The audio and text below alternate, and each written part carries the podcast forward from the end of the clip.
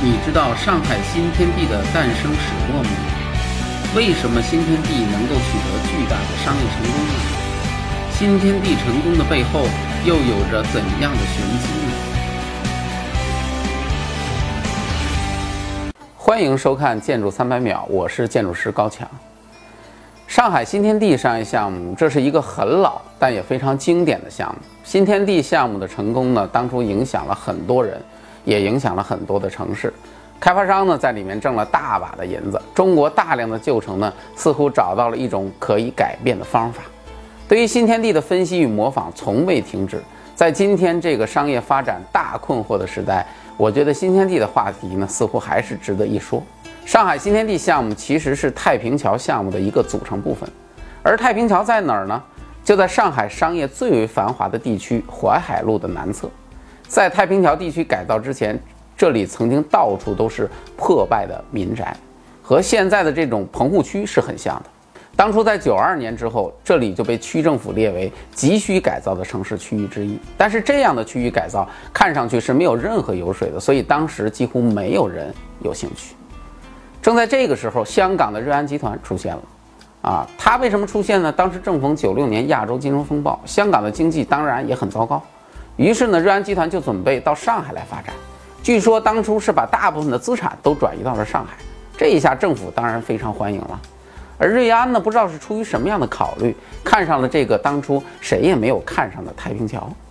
其实太平桥地区的改造难度和问题是很多的。首先呢，这里有一个一大的会址，属于这个文物保护单位。这种文物的周围呢，一般都是有明确的限制建设要求的，是很不利于这种商业的开发建设。另外呢，这里还有大量的民宅等待拆迁，成本巨大。因为我们都知道，旧城改造最难的就是拆迁，其中很多呢还都是石库门的住宅。那石库门是什么呢？石库门与上海的关系就像四合院和北京一样，但不同的是，这个住宅不是我们中国自古就有的。石库门的产生最早是因为清朝末年，当时战乱四起，因为我们都知道什么太平天国啦、小刀会啦，啊，闹得热热闹闹的，当时导致呢江浙地区。产生了大量的难民，结果这些难民呢，就都跑到上海的租界来避难，啊，为什么呢？因为那个时候上海的租界基本就是中国的天堂，安全上是很有保障的。这么多的难民来了，对于外国人来说，他们又有收留难民的这种传统。你看看现在的欧洲，你就明白了。所以当时呢，就兴建了很多新的住宅来安置这些人，而这些住宅采用的方式呢，是一种中西结合的方式。规划上来说呢，很像国外的联排别墅。立面上也有点欧式的图案，但是空间格局上采用了江浙一带民居的院落式布局，这就是石库门的由来。而在当时的太平桥地区呢，石库门住宅的现实情况其实是非常糟糕的。这个呢，和很多人对这种住宅以前的那种美好的回忆和想象是完全不同的。为什么呢？因为石库门和北京的四合院的遭遇是很像的。原来很好，但是后来。经过了那个疯狂的年代，甭管这个房子原来是谁的，都是需要重新分配的。结果呢，石库门一下就变成了杂库门，很多家庭呢挤入在一个套院当中，混乱不堪。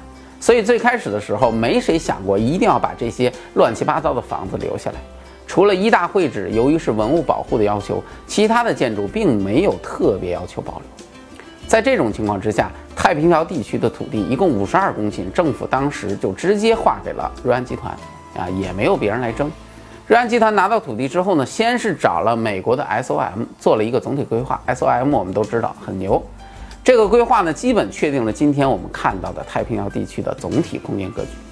啊，但是说实话，我看到这个模型的时候，我就心里一惊。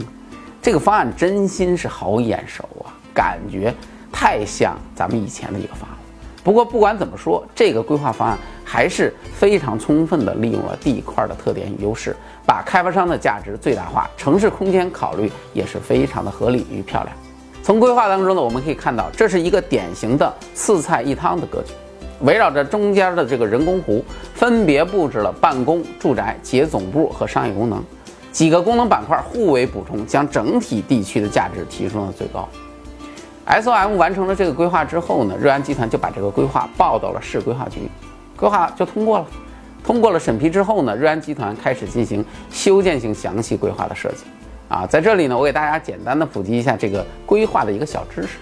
SOM 呢做的是叫做控制性详细规划，简称控规。所谓控规呢，就是指的一种可以确定每个用地的建设内容的量的规划啊，主要是指的开发强度。这个时候呢，一般不需要给出非常明确的建筑形象，而修建性详细规划呢，简称详规，这个呢才关系到建筑的形象啊、外立面啊什么的，实际的内容基本上就是你要建设实施的一个具体方案了。由于详规呢就是一个实施方案，因此呢，在做之前，瑞安集团呢需要先考虑，哎，到底要做哪块地呢？因为这块地总共五十多公顷，总建筑面积达到了一百多万平米，规模是很大的。先开发哪一块？本来瑞安集团呢计划先做办公和酒店那部分，但是那个时候呢正在闹金融危机，办公楼都很难租啊。我们记得那个之前咱们说那平起子的时候，不就说到这个事儿吗？酒店更是需要长期投入才能回收，于是就放弃了，想了半天。啊，还是先做这个小东西吧，这个小小的商业，啊，毕竟这个东西呢，总体的体量也小，成本也低。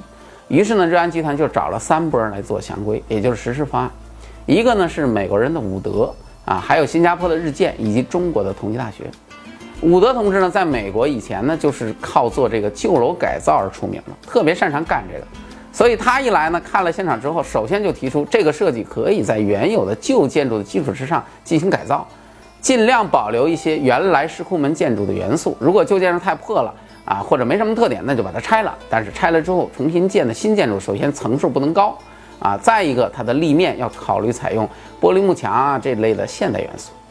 那么这个想法呢，最开始瑞安是不同意的，但是被伍德说服了啊。而且呢，由于呃设计上的变化，导致整个新天地商业定位都发生了变化，由原来的低端的商业变成了一个高端的商业。那么这个商业方案呢，后来就报到了规划局。规划局的专家们不认可，觉得你这个方案土不土、洋不洋的，风格也不统一啊，这个有什么好的啊？但是没办法，美国建筑师太轴了啊，怎么说也不成。最后没办法，专家只好认可了这个方案。而在后来的实际建设中呢，新天地的建设也并不是像今天咱们很多人想的和说的那样。保留了大量的石库门建筑。实际上呢，首先建筑被保留的大多数只是外面那层皮儿，里面呢其实已经是翻天覆地的变化了。那是因为原来石库门住宅的那种空间啊，其实是很狭小的，根本不可能适应咱们现代商业的需求，所以结构呢是必须重做的。另外，很多建筑呢都是被拆掉之后再重新建成原来那个样儿，啊，这个原因很简单，既然只是保留立面，那施工的时候。如果只是为了单纯的保留这些立面而采用各种结构加固措施的话，那其实最后的结果肯定是造价惊人，得不偿失。所以实际上呢，是拆除了大量的建筑，保留了很多旧的建筑材料啊，在建设的时候呢，又重新把这些旧材料应用进去。另外呢，那些新的材料也被用一些特殊的做法把它进行做旧，就像咱们做假文物似的。这样呢，既提供了一种旧的建筑外观，又获得了新的建筑空间，可谓是一举两得。从规划上来看呢，新天地保留了原来石库门住宅的位置，但通过拆除一些住宅，规划了一条南北贯通的步行街。从这点上来说，规划实际上是改变了原来石库门里弄的空间系统。啊，那是因为上海的石库门这种建筑的交通空间系统，其实跟北京的胡同有点像。那种弄堂的宽度都是很有限的，建筑与街的关系呢都是很封闭的关系，因为都是民宅嘛。这种模式很显然是不适合商业开发的。现在做了这么一条商业街，就解决了这个问题。而且呢，这条街的规划上呢，还设计了一系列开合的广场，用建筑来围合的，这样呢，整个的商业氛围就更加的浓厚了。但是说穿了，这种规划的手法实际上采用的是欧洲小城镇的规划方式。新天地建成之后，商业取得了巨大的成功，立刻就成为上海最为时髦的地区，啊，直接拉高了周边地块的土地价值和房价，而且新天地的商铺租金呢也是一路走高，瑞安集团呢也因此一举成为著名的商业地产开发商。那么，上海新天地的商业成功的原因到底在哪里呢？我觉得新天地的成功，第一点要归功于石库门这个设计元素的提出。啊，这个东西的提出正好误打误撞地弥补了上海的一个缺失。啊，怎么说呢？因为首先上海不像咱们国家很多其他的历史名城，上海的兴起呢其实是从近代才开始的。在这种情况之下，上海的本土文化的挖掘对于上海来说其实就变得非常重要。啊。虽然上海是中国经济最发达的城市，也是我们经常说的最有钱的城市，但是我们要明白，越有钱的地方是越需要表现文化的。所以，作为上海建筑文化的代表，石库门。当这个概念被提出来的时候，一下子就成为了文化的一个流行的符号，而且这种中西结合的产物又恰好是海派文化的一个重要特点。而另一方面呢，上海是香港移民的重要来源，在香港的影视作品中，我们也可以经常发现以上海为背景的这种影视作品，那是非常之多的啊。比如我们大家都非常喜欢的《上海滩》，被翻拍了多少次？夜上海就是那个时代香港人对中国繁华经济的全部记忆，所以近代的上海呢，给予了人们太多的梦想与期待。因此，当一个接近电影场景化的新天地出现的时候呢，一下子就满足了众多这类人群的上海情怀。再有呢，石库门的建筑体系其实是有着大量的欧式元素。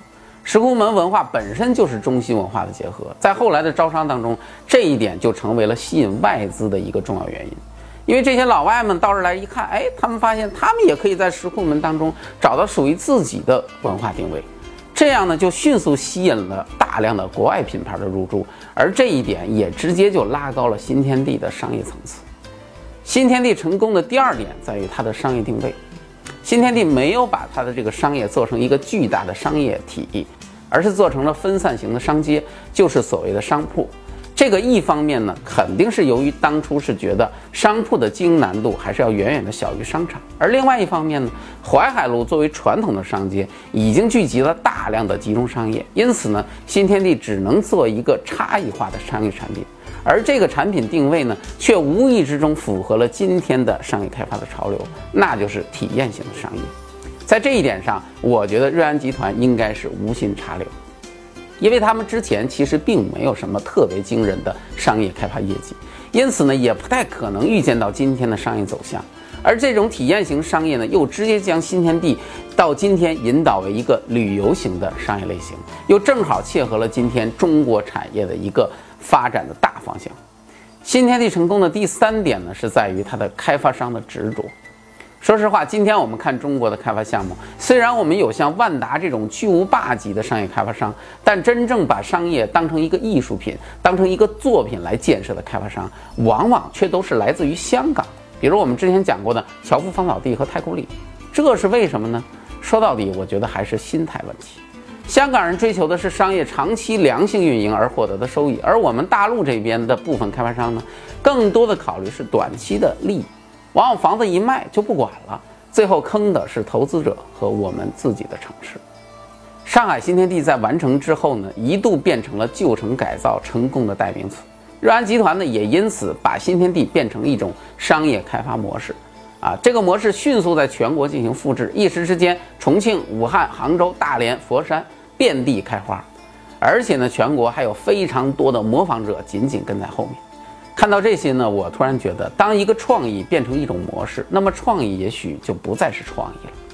模式虽然可以创造巨大的经济价值，但这种模式如果做多了，其实也很容易变成资本逐利的工具。今天的世界，资本在改变着城市，也在改变着生活，资本更在改变着历史与文化。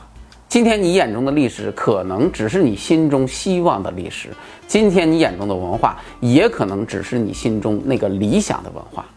而这些到底是真实的还是虚幻的呢？其实可能已经没有人去计较了。进入微信，点击搜索框，搜索公众号“强词有理”，选择那个黄色的小头像，点击关注，您就可以第一时间看到我们的节目了。